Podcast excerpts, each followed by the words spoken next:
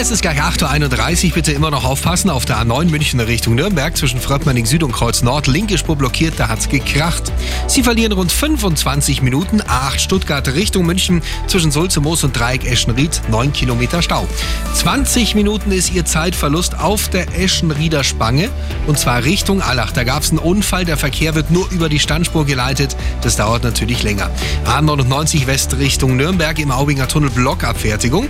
20 Minuten Zeitverlust B471 Fürstenfeldbruck in Richtung Oberschleißheim zwischen Karlsfeld und Oberschleißheim zäher Verkehr. Ansonsten der übliche Berufsverkehr München auf dem mittleren Ring. Dauert es überall ein bisschen länger. Und bitte generell vorsichtig fahren. Stellenweise ist es noch glatt auf den Straßen.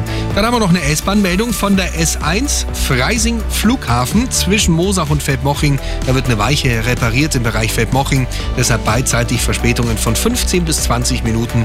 Das mit einplanen. Eine komfortable Fahrt wünscht Ihnen Multipod.